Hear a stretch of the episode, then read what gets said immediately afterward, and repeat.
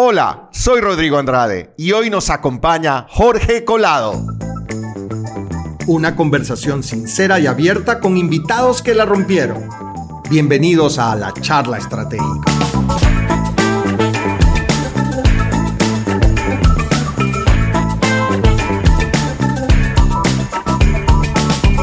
Hola, ¿qué tal? Bienvenidos a la charla estratégica. Hoy tenemos de invitado a Jorge Colado. Jorge es Managing Director y Partner de Boston Consulting Group, además que es el responsable de Retail Banking tanto para Europa, África y Latinoamérica. Jorge, bienvenido, ¿qué tal? ¿Cómo estás? Muchísimas gracias, Rodrigo. Buenos días, eh, Guayaquil, buenos días, Ecuador. La verdad es que muchísimas gracias, muy ilusionado de estar en un programa como este y la verdad es que gracias por invitarme. No, encantado. Más bien gracias a ti por darte el tiempo de poder conversar con nosotros. Oye, Jorge, empecemos un poco para conocer de tu carrera. Llevas muchos años en consultoría, has trabajado en varias firmas. Cuéntanos un poco cómo ha sido ese viaje dentro del mundo de la consultoría. Bueno, es una muy buena pregunta. Eh, ya uno se va haciendo mayor. Eh, estábamos comentando ahora precisamente el hacerse eh, joven, que le decimos en España, pero son más de 20 años. Eh, yo empecé en banca de inversión, en la City londinense, me, agarró todo lo del tema de la burbuja internet, la que casi nadie conoce de los jóvenes. Eh, la del 2000, luego regresé a España, estuve en otra consultora, de ahí surgió el caso Enron y a partir de ahí me uní a Boston Consulting Group y la verdad es que han sido 16 años de proyectos muy trepidantes. Eh, todo lo que me ha ocurrido ha sido eh, clientes maravillosos, con proyectos siempre difíciles, pero retadores. Y la verdad es que toda la ola de la digitalización en la última época, la sostenibilidad y un placer eh, pues compartir cualquier tipo de experiencia por ahí que les pueda interesar. Jorge, justo ayer estaba escuchando un podcast que hablaban sobre Jack Welch, el mítico CEO de General Electric. Y eh, hablaban de estrategia y eh, mencionaban que este señor Jack Welch veía la estrategia como algo eh, tripartita. Había que tener estrategia, ejecución y personas. Si faltaba uno de esas patas, digamos, o componentes, no se lograba el éxito. ¿Tú qué opinas de esto y, cómo ve Boston Consulting Group el desarrollo de, una estrategia para una empresa?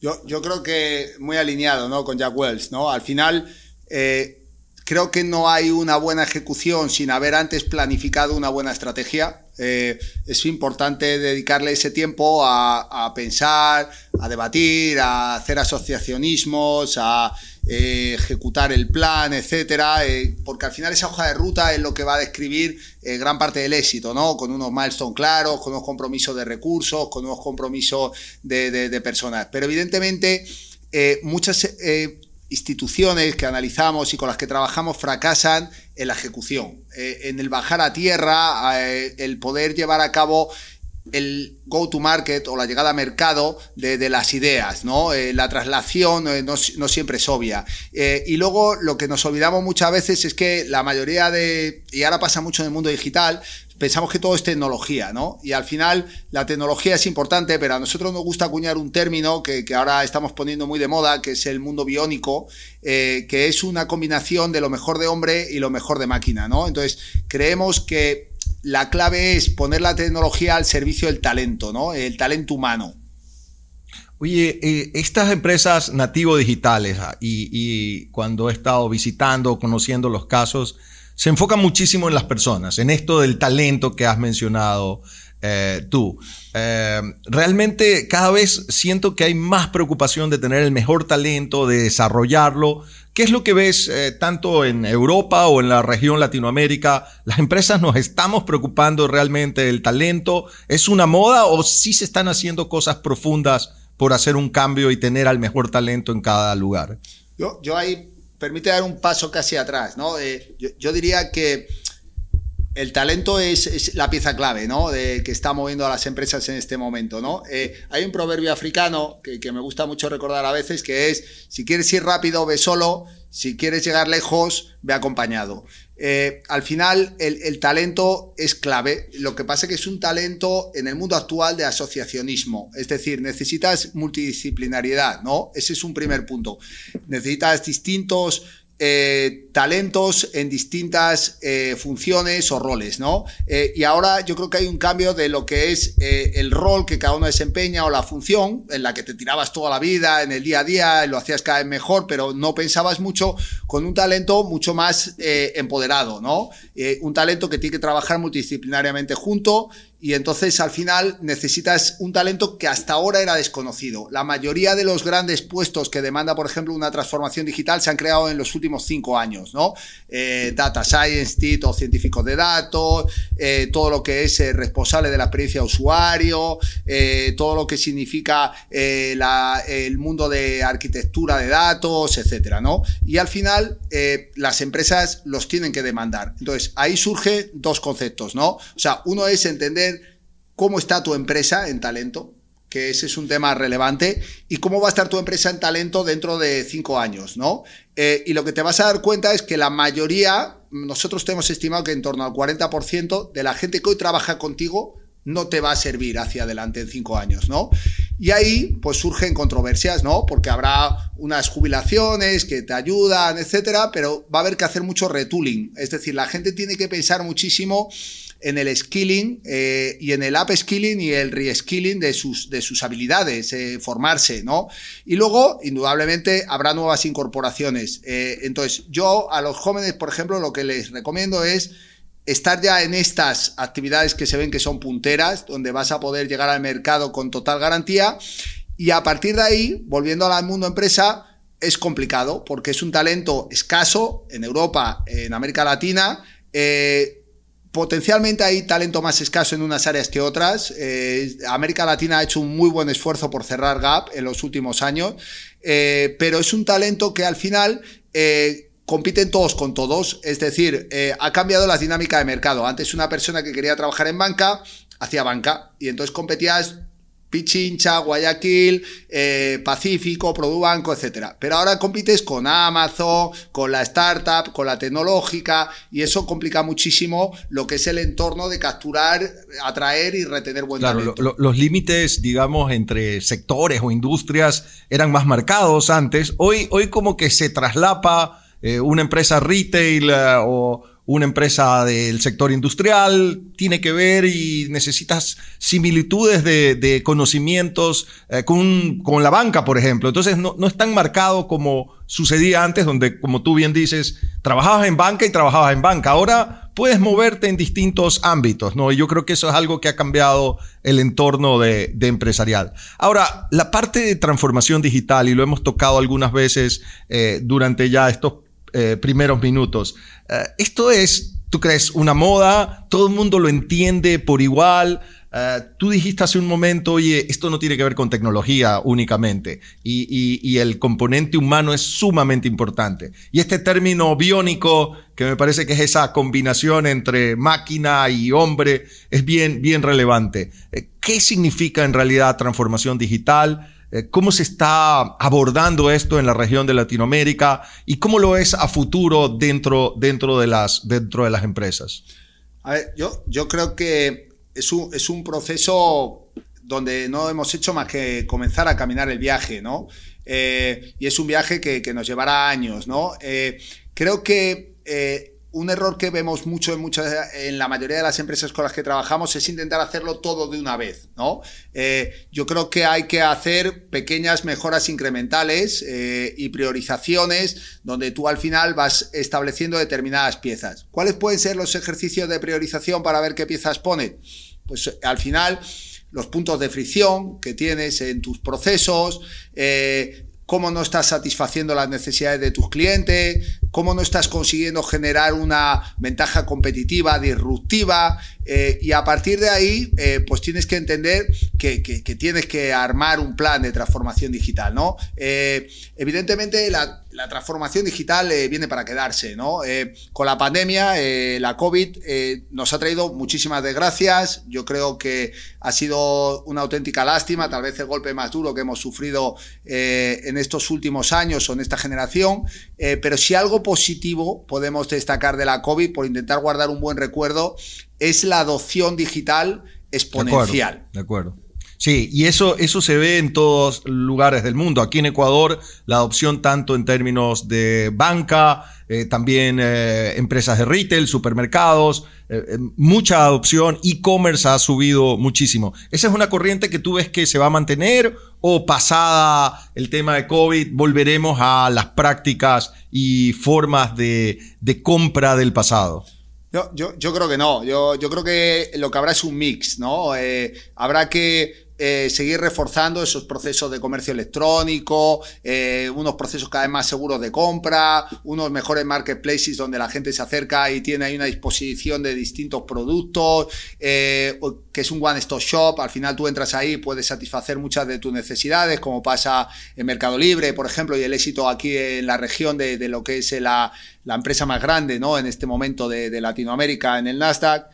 Y yo creo que al final ahí es un tema de concentrarse eh, en, otra vez nuevamente en lo que va a dar potencia y valor, ¿no? La, orientación a valor. Eh, y ahí básicamente, pues va a haber procesos que vienen para quedarse, o sea, el delivery, eh, el pago electrónico, la adopción digital, y, y, además en todos los estratos sociales, que ustedes, la verdad, ahí están haciendo un trabajo formidable en todo el tema de bancarización, de incremento de la penetración de Internet, del uso de smartphones, de tener acceso a datos, etcétera, que, que era uno de las grandes, digamos, eh, déficits técnicos que traía la región y donde ahora se están posicionando en evidentemente eh, estar eh, prácticamente cerrando toda la brecha que tenían con Europa o con Estados Unidos, ¿no? Y, a partir de ahí, pues todo es posible, ¿no? the sky is the limit, ¿no? El cielo y, y ya veremos dónde termina esto. Y también una corriente fuerte de bancos 100% digital, ¿no? bancos nativos digital. En Latinoamérica hay un caso extraordinario que es Nubank, eh, donde entiendo hay ya más de 40 millones de clientes en Nubank, eh, muy fuerte en Brasil, entrando en Colombia con planes de otros países de Latinoamérica. Y así hay otros casos, en Neki en, Colombia y otros en, en, la región. ¿Cómo ves esto ¿Qué, y qué está pasando en Europa? ¿Hay algo similar eh, o es más fuerte? ¿Cómo crees que va a afectar a la banca tradicional todos estos nuevos players de, de, banca digital? Yo creo que aquí hay, hay, dos conceptos que manejar, ¿no? O sea, si algo han o sea, han conseguido los neobancos y los challenger banks, eh, es un poco lo que es eh, aumentar la expectativa del cliente, ¿no? Eh, la barra de expectativa del cliente en cuanto a usabilidad, a qué funcionalidades va a poder realizar, a cómo va a interrelacionarse y a dialogar con su banco, a la facilidad y conveniencia, a que los procesos son sin costuras, cambiando del mundo físico al mundo digital, etcétera. Eso está para quedarse. Es, decir, eh, ha marcado una nueva barra y los bancos tradicionales tienen que adaptarse. No, no pueden ser dinosaurios o morirán y desaparecerán en el proceso. Dicho esto, lo que hemos visto, ahora que ya hay un poco de historia de cuatro o cinco años eh, donde han nacido estos fintechs y estos bancos digitales, eh, la verdad es que todavía hay un cuestionamiento en cuanto a su rentabilidad, ¿no? Eh, les está, tienen mucho número de clientes y sus valoraciones representan la cantidad de clientes que tienen y, lo, y, un poco hay un indicador que es el NPS que mide, digamos, la felicidad o lo que tú recomendarías a tu banco eh, frente a otros bancos eh, por, su trato con él y, y por lo bien que es la experiencia cliente que es muy alta, pero la realidad abajo, en el bot online de una cuenta de resultados, es pequeña, ¿no? Entonces, yo creo que ahí es donde tienen la oportunidad los grandes bancos, ¿no? Entonces, yo creo que aquí hay una lógica que veremos dentro de poco, que ya se está empezando a anticipar, que en vez de ser eh, enemigos, serán ecosistemas de enemigos, ¿no? Y habrá que integrarse banca tradicional y fintechs, una poniendo lo mejor de su mundo, que es procesos ágiles, sencillos, muy convenientes, y los otros, pues más la seguridad, el antifraude, el libro regulatorio, etcétera. Oye, también eh, mencionaste el tema de las valoraciones y eso es algo también que a mí al menos me llama mucho la atención y siempre estoy preguntándome cómo se hacen, ¿no? Eh, aprendimos en el MBA eh, de que había que valorar, valorar según flujos de caja y traerlos a valor presente y demás. Pero hoy en día todas esas formas de valoración creo que no, no sirven para nada. Se hacen valoraciones desde otra perspectiva. Empresas que son nuevas, eh, que están vendiendo todavía, no sé, 20, 25 millones de dólares al año, pero valoradas en más de 500 millones de, dólares. ¿Qué, está pasando? ¿Por qué se está dando esto? ¿Y, crees que es un fenómeno que va a suceder, que se va a mantener? A ver, ahí, suceden dos cosas, ¿no? Yo, yo creo que las, las fintech que están eh, valoradas, eh, como dices tú, yo cuando empecé en banca de inversión, pues por ningún método de M&A eh, básico, ni el de descuento de flujo de caja, ni el de comparables, etcétera.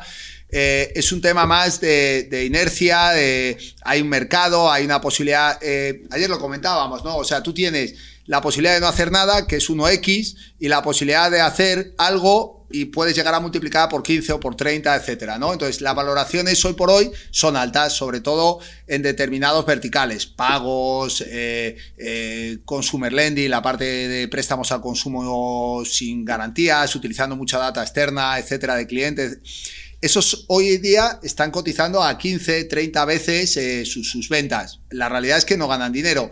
Eh, ¿Viene para quedarse? Yo, yo creo que ahora mismo, mientras que no cambie la inundación de liquidez que hay, donde hay mucho dinero para invertir y pocas eh, opciones atractivas de retorno riesgo, binomio retorno riesgo, la verdad es que se mantendrán. Ahora, dicho esto, hemos empezado el año pasado a detectar precisamente por la COVID, eh, empresas que no han alcanzado ya sus objetivos de rondas de financiación, ¿no? Esto es un primer aviso que queda ahí eh, y sobre todo se han visto afectados, pues evidentemente, pues temas de, trade finance, porque se han roto las cadenas de valor eh, mundiales, temas de, seguros, porque evidentemente pues han tenido un buen momento inicial, pero luego han tenido que pagar una serie de coberturas y no había tanto volumen. Eh, eh, o sea, hay una serie de ideas que es la, el primer downturn que les viene a este tipo de empresas que evidentemente ha, sido un warning eh, para muchas de ellas, ¿no? De acuerdo. Al, inicio de la charla mencionaste dos temas en los que veías como de, mucho interés hoy en día. Uno era la digitalización, hemos estado hablando ya sobre transformación digital, y el otro mencionaste la sostenibilidad. Hace poco tuvimos de invitado a Edwin Astudillo, que es el CEO de Chop Seguros Ecuador. Y Edwin además tiene un rol eh, regional para Latinoamérica, para la empresa, de eh, director de sostenibilidad para América Latina. Eh, con Edwin conversamos mucho sobre sostenibilidad y Edwin nos decía que eh, hay mucho interés eh, en, el mundo entero de conocer qué están haciendo las empresas de sostenibilidad. Él mencionó que lo habían invitado a cerca de 40 charlas durante los 18 meses, digamos, de, que llevamos de pandemia y que por lo menos 30 de esos eran, querían escucharlo hablar sobre sostenibilidad.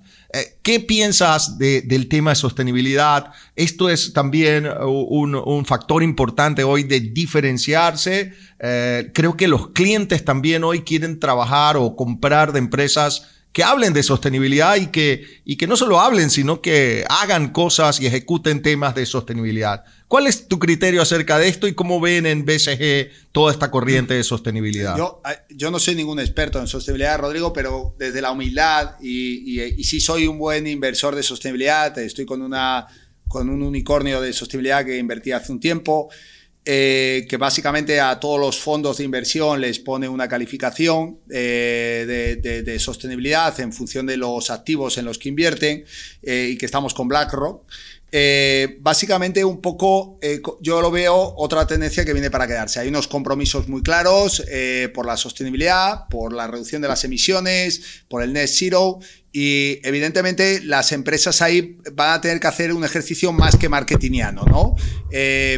Esto no es eso de, la frase que a todos los escépticos de la sostenibilidad les gusta enarbolar del greenwashing, ¿no? Esto no, no es un lavado de, estar todos tranquilos porque decimos cuatro o cinco frases en una junta de accionistas que quedan muy bien, ¿no?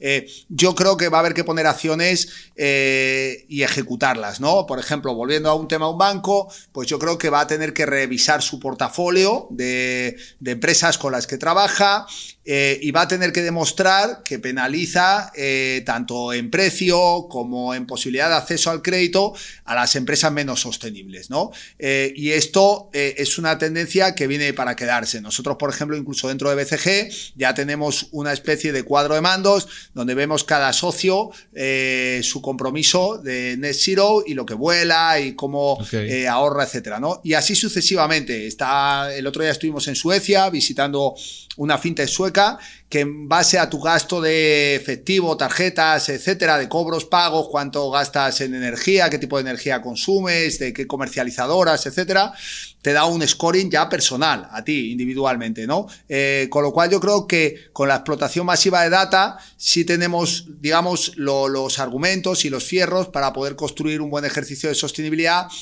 y el fin último yo creo que lo merece, ¿no? De acuerdo. Oye, otro, otro tema interesante es lo que tiene que ver con innovación, y es una palabra también así muy usada, muy trillada. Eh, ayer, ayer que estuvimos eh, reunidos con ustedes, eh, pues el CEO de, de, una importante empresa acá en Ecuador concluyó diciendo, oye, esto de innovación no, no es necesariamente hacer cosas que no existen, totalmente nuevas.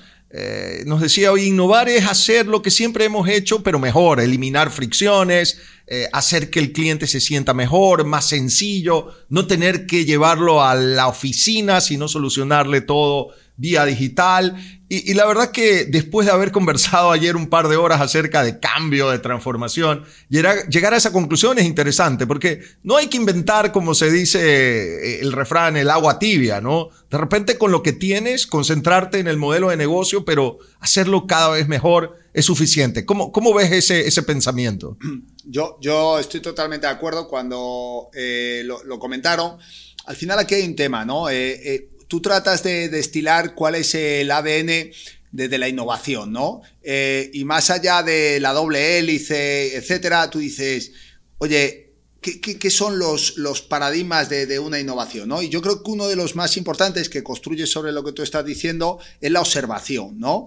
Eh, es un tema por ejemplo, el fundador de Intuit, que hoy por hoy es el paquete que atiende prácticamente al 70% contablemente de las empresas del mundo, eh, este tipo al final no, hizo nada realmente innovador. Él se fijó en que había su mujer, eh, que era contable, eh, contaduría, hacía una serie de procesos muy complicados todos los meses, no tenía tiempo para disfrutar con ella, siempre se desesperaba, estaba de mal humor y al final era algo mucho más sencillo. Fue prácticamente pintar unas pantallas, un arrastre de, de ciertos datos en automático, una introducción más de la norma contable de una manera más automática y hoy, venden el 70% de, de los paquetes, ¿no? Entonces, yo creo que hay un tema de observación y de mejora de esos puntos de fricción. No, no es reinventar nada, es, hacer más fácil muchas de las cosas que hoy ya se hacen, ¿no? Yo, yo, creo que ese es un tema relevante. Y el segundo, que para mí no, no es menor, es eh, hacerse no, no, responder preguntas. O sea, también mucha gente que empieza a hacer transformación digital solo trata de responder preguntas. Es hacerse la gran pregunta, ¿no? Eh, es el cuestionamiento. Es decir, eh, hay muchas cosas que tienen un legacy, una herencia histórica y se hacen así porque nadie se las ha cuestionado, ¿no? Entonces, eh, el, dar un paso atrás y, preguntarse si eso tiene que ser así, esa pregunta básica de por qué o por qué no, o qué pasaría así, eh, yo creo que es sobre un mismo proceso que existe hoy, un cambio radical eh, y un salto cuántico y cualitativo en la experiencia del cliente. Oye, ¿qué piensas sobre la post-pandemia? Se nos viene ya eh, e-, este, este nuevo tiempo, una nueva manera de hacer las cosas, una nueva manera de, vivir. Eh, ¿Crees que va a haber grandes cambios en la forma de trabajar? Al menos acá en Ecuador, este concepto de, home, de, de, trabajar, teletrabajo, de trabajar desde casa, no era muy común. La verdad es que era, era poco común. Otros países, yo lo veía, Estados Unidos, en Europa, se había vuelto común. Acá, acá no, acá había que ir 8 eh, de la mañana, sentarse en el escritorio y 5 o 6 de la tarde volver a, salir. ¿Tú crees que eso se, eh, se, va a mantener? ¿Va a haber cambios en la forma de trabajar? Eh, ¿Cuál crees que es el futuro del trabajo después de la pandemia? Ah, acabamos justo de, finalizar un estudio con, eh, Microsoft eh, para, para, un poco hablar de estos temas del remote working y del back to office y la vuelta a la oficina, etcétera, ¿no? Yo, creo que esta tendencia también viene para quedarse. O sea, es una realidad. Eh, ¿Cómo se va a traducir? Bueno, creo que, hay que irle dando formas, ¿no? Eh, yo creo que va a ser un trabajo híbrido, eh, va a ser un trabajo seguramente más cerca del 3 más 2 que del 5 en físico. Y luego yo creo que que si algo ha hecho el ser humano, históricamente, eh, eh, siglo tras siglo, ha sido adaptarse, ¿no? Entonces, eh, en la pandemia lo que ha demostrado es que a ti te encierran en casa bajo un confinamiento férreo en la mayoría de los países y no ha pasado nada o sea, automáticamente hemos instalado los Teams, los Zooms, los Google Meet. Eh, y que ya estaba, tecnológicamente estaban ahí. La tecnología estaba, Rodrigo. Es, es un tema más de, ponerla en lugar y utilizarla. Y, y, empezar a romper también, y esto ya me salgo a la parte más anecdótica, pero romper también esa lógica de que el que se queda en casa vaguea, ¿no? Eh, correcto, correcto. O, no trabaja, ¿no? Eh, yo creo que ahora ya todo el mundo ve que las productividades se han mantenido, incluso en algunos casos se han aumentado, etcétera. Sí creo que hay dos temas que hay que vigilar, ¿no? Eh, uno, muy peligroso, es, es, lo que le llamamos en BCG el burnout digital, ¿no? Eh, ¿Qué es el burnout digital para nosotros? Es quemarse, ¿no? Eh, ¿Por qué? Pues porque pierdes una serie de cosas que se daban y porque sí, o sea, de forma natural en el proceso de estar en una oficina, ¿no? Eh, es que te ayudaban a, saber hacer ciertos procesos, es que había un colaborismo, había una lógica de colocation, de estar colocalizados en una misma sala, había una lógica de tomar el cafecito, había una lógica de, e, Eso, cuando tú estás en, en tu casa, solo, eh, te puede llevar a hacer trabajar bastantes más horas de las que incluso son requeridas, ¿no? Eso ya lo estamos detectando, ¿no? Y este es un primer tema eh, relevante, ¿no? Y, un segundo, oye, pues es también... Eh, dos temas de adaptaciones, ¿no? O sea, cómo tu casa lo conviertes un poco en, una semioficina, eh, no esto que tuvimos que hacer en el confinamiento, a la carrera y, con los niños por delante pasando en las imágenes, esto tan graciosas que al final todo el mundo ha visto en YouTube o yéndose al baño con el ordenador, etcétera, ¿no? De acuerdo. Y, tener tu propio escritorio, un buen programa de datos, un, buen ancho de banda, eh, tu buena silla ergonómica para que no te duela la espalda, etcétera. Y ahí tienen que ayudar las empresas, ¿no? Ese, ese es otro punto relevante. Y luego le queda a la empresa una última reflexión que a nosotros nos queda más lejos, pero es que hace las empresas con sus edificios físicos, ¿no? correcto. Eh, entonces, ahí, ahí, va a haber también un cambio radical, ¿no? Porque eh, va a permitir crecer mucho el número de trabajadores y talento, eh, deslocalizar talento, incluso, o sea, ya no vas a limitarte a tu país. Si puedes tener a una persona trabajando incluso en otra zona horaria o en otro país, pues es accesible ese talento que hasta este momento no lo era. ¿Y qué vas a hacer con esas oficinas? Entonces, eh, nosotros intuimos una, un crecimiento eh, grande en el número de empleados por encima de la capacidad que tienen de ocupación esas facilities o esos edificios y dos, un cambio de layout o de morfología de esos edificios para favorecer que incluso puedas estar en esos edificios y a su vez estés haciendo colocation cuando lo requiere con tu equipo de trabajo, pero también pues tus momentos de videoconferencia, de pensar o de estar trabajando. Lo interesante es que creo que hay muchos retos y la forma de trabajar, los métodos, la gestión de trabajo.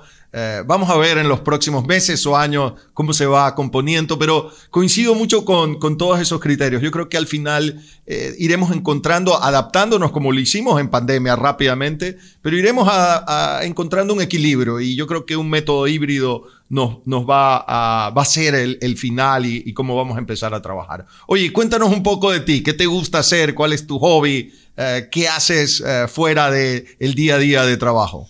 Bueno, a mí, a mí lo que más me gustaba era jugar al fútbol, ¿no? Yo jugaba eh, profesionalmente en el Atlético Madrid, tuve una lesión con 18 años, ahora tengo 10 tornillos en el tobillo derecho y bueno, entonces ya pues jugamos como, como los señores mayores, ¿no? Eh, con, mucha más ilusión que los jóvenes incluso, pero mucho más despacio, ¿no? Eh, pero, pero lo disfruto, ya no el 11, el fútbol 7, Creo que, como decía Ángelo aquí en la primera charla que hicisteis, no me llamará el seleccionador de Ecuador, pero bueno, lo disfruto mucho. También me gusta mucho el cine. El cine es otro, otra empresa en pura reconversión, ¿no? ayer lo comentábamos, ¿no? cómo Blockbuster era el gran gigante de la distribución de DVDs y cómo eh, de pronto entró Netflix. Eh, Netflix intentó vender el negocio varias veces a Blockbuster. Blockbuster no creyó en el modelo de negocio de entrega de DVDs a domicilio de delivery. Eh, y al final Blockbuster quiebra y Netflix, pues todo el mundo sabe el final de la historia, ¿no?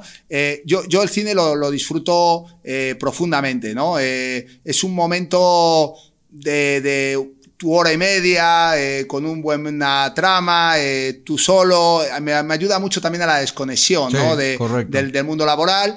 Eh, y la verdad es que hay ciertas actuaciones de ciertos actores que, que, son memorables y que, la verdad pues me genera muchísima felicidad. Sí, a, mí también me gusta mucho el cine y, y la verdad es que ir al cine eh, provoca esa desconexión y puedes concentrarte 100% en lo que estás viendo. No vas a sacar el móvil, el celular en la mitad de, la película, eh, pero cada vez más la tendencia va a que eh, los estrenos y, las nuevas películas van por streaming. Ya ahora Disney te plantea de que la estrena en las salas de cine, pero si pagas un valor adicional, la puedes ver desde tu casa. Eh, me, preocupa a mí un poco qué pueda pasar con, con las salas de cine, porque me gusta, es un, momento diferente. No sé, no sé cómo lo ves. Me, alegra que me hagas esta pregunta, Rodrigo, parece que la teníamos escrita, ¿no?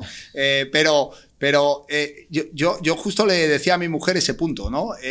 yo, yo, disfrutaba la desconexión, ¿no? el momento ese que entras en una sala oscura, reclinas tu butaca y estás hora y media disfrutando la actuación de los personajes, la trama. Y, hoy en día el cine no va hacia ahí, ¿no? Va mucho más al estreno en streaming, en las grandes plataformas, en Disney, en Netflix, en HBO, eh, en Amazon Prime, etcétera, ¿no? Eh, y esto es peligroso, ¿no? Eh, porque, porque al final eh, pues, pues, tú en tu casa tienes el celular al lado, tu hija pasando por delante, eh, eh, y no vas a, yo creo que no se va a disfrutar igual, ¿no? No, no va a ver. Y luego tienen una forma de grabar que no sé si la gente ha, o sea, ha percibido que es mucho más en cámara, en, planos seguidos, que yo creo que se ha perdido un poco la calidad, ¿no? De, de esos eh, grabaciones, no digo faraónicas, no hablo eh, de Apocalipsis Now, ¿no? Pero, pero de, mucho tiempo grabando, de repetir escenas, etcétera, ¿no? Eh, hay un proceso un poquito más ágil de llegada a mercado y menos cuidado, ¿no? En la elaboración, pero bueno, el futuro va hacia ahí, Rodrigo. Yo, por ejemplo, las grandes cadenas mexicanas, que, que, que es y Cineplex, que tienen un concepto del cine VIP que no que, que, te permite reclinar la tu butaca, te dan una cobija, puedes encargar comida y todo. Pues, pues eh, por ejemplo, eh, están pasando bastantes problemas. Una de las dos ya quebró eh, y, no sabemos si va a haber esa vuelta a, la sala, ¿no? pasa igual con los conciertos, por ejemplo, ¿no? muchísimos artistas están anunciando que, que, la mayoría de los conciertos van a permitir estar físicamente y virtualmente, ¿no? a mí se me hace difícil, ¿no? Disfrutar de tu artista favorito virtualmente, para eso ya tenías el CD o Spotify. o, correcto. Pero, pero, pero bueno, habrá que adaptarse y, ver cuál es la foto final. y en mi caso a mí me gusta mucho la música y, me es muy distinto ver música en vivo. Realmente te cambia totalmente la, perspectiva. Esperemos que volvamos pronto a disfrutar de, ese, de ese tema de música en vivo. Jorge, ¿y BCG en Ecuador cómo lo ve? ¿Qué, piensan hacer? ¿Pueden, pueden eh, eh, empezar a trabajar acá con clientes ecuatorianos, con empresas de Ecuador? ¿Cuál es la idea de ustedes? Bueno, pues estamos... Eh, yo creo que Ecuador es nuestro gran objetivo estratégico de la región para, para este año. nosotros ya tenemos oficinas en Argentina, en Santiago de Chile, en Bogotá, en Lima. Eh, vamos a abrir Panamá y la siguiente va a ser Ecuador, ¿no? Eh, y ya estamos trabajando con dos clientes aquí en la región, eh, nosotros felices, creemos que es un país con, un potencial tremendo. me gusta mucho la frase de, su presidente, de Lasso, en cuanto a más Ecuador para el mundo, pero más mundo para Ecuador. y yo, yo creo que eso es muy bonito, ¿no? el, que haya una apertura, el que haya un enriquecimiento, el que venga gente muy multidisciplinar, ¿no? nos podemos remontar a cualquier proceso eh, que ha asistido de, avance, eh, claro, en términos culturales, en términos económicos, en crecimiento generalizado, de enriquecimiento, desde los Medici, por ejemplo, en Florencia, donde básicamente pues eh, fue una amalgama ¿no? de, escultores, poetas, escritores, pintores, etcétera, y todo eso al final hace florecer ¿no? el país y, la verdad es que ustedes tienen una historia por delante muy bonita y que espero que, rápidamente vayan convirtiéndose en una auténtica referencia en la región. Jorge, te agradezco mucho por tu tiempo, ha sido súper interesante, hemos tratado muchos temas creo que muy valiosos y esperamos que a todos les, les haya interesado. Te agradezco mucho, Jorge. No me vas a hacer la de la última pregunta esa de ¿y algún consejo que quieras dejar a nuestra audiencia? Pues si tú quieres, encantado, adelante. Muy bien, pues nada, yo, yo, yo solo creo que antiguamente marcaba muchísimo la diferencia eh, ser eh, el alfabetismo, ¿no? El saber leer, saber escribir, etcétera, ¿no? Yo creo que en el siglo XXI lo que va a marcar la diferencia es el saber aprender, el saber reaprender, porque va a haber que, evolucionar constantemente conceptos ya aprendidos y el saber incluso olvidar, ¿no? Eh, y, estar en continua formación, ¿no? Así que bueno, por ahí que, que la fortuna sonríe a los audaces, como se dice, y, mucha suerte a todos y muchas gracias nuevamente por invitarme. No, no, gracias a ti. La verdad es que ese tema de olvidar o desaprender para mí es muy, muy valioso. Eh, yo creo que ir, ir, um, ir envejeciendo o ir ganando experiencia o, cumpliendo años, ¿no? no eh, uno tiene que tener la capacidad de desaprender, ¿no? A veces las personas creen que por tener eh, tal o cual edad ya no pueden seguir aprendiendo, pero es más bien un concepto, eh, una idea, una, una, tara mental. Hay, hay, que olvidarse a veces de las cosas que fueron exitosas, tomar cosas nuevas y volver a aprender. Y creo que es un valiosísimo consejo. Jorge, mil gracias. Muchas gracias.